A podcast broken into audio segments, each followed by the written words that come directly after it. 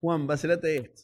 ¿Me creerías si te digo que hay una reina argentina en Europa? Me imagino que estás hablando de la gira de Tini en Europa, ¿no? ¿La gira de quién? John, actualízate. Bueno, no es ella.